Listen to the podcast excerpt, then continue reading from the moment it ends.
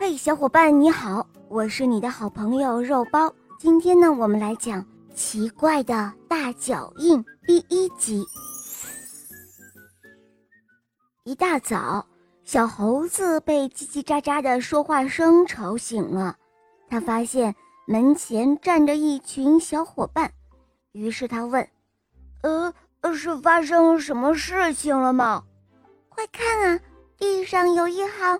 奇怪的大脚印，小兔子急忙说：“只见就在泥路上有一些好大的脚印，从路东一直往路西头的小树林延伸而去。”小松鼠向大家报告自己的发现：“我今天起了个大早，准备跑步，呃，走到路东边那棵大槐树下的时候，就发现了这些大脚印了。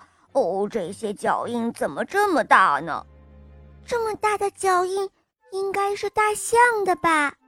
小兔子说：“不可能，这脚印可比大象的大多了。”小松鼠否定道。小兔子说：“啊，那会不会是长颈鹿的脚印呢？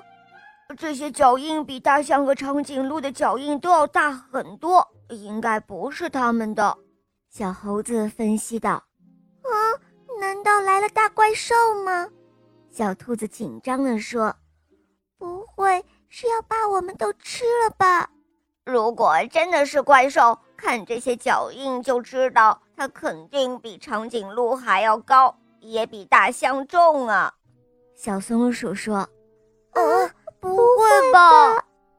大家都有些恐慌了起来。大家先别害怕，我们得先查清楚了再说。走，去小树林看看到底是谁的脚印。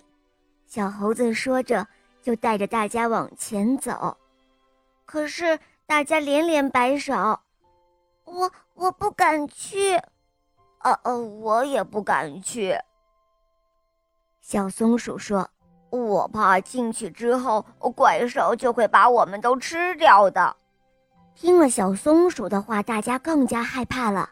小兔子紧挨着小鹿，几乎要哭出声来，谁也不敢冒这个险去查看脚印了。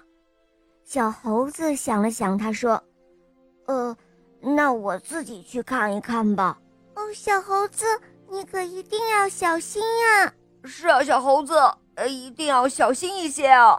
呃，我们等你回来。”就这样，小猴子一个人。沿着大脚印往小树林深处走去了。好了，宝贝们，第一集呢就讲到这儿了。你们能够猜一猜这个大脚印到底是谁的呢？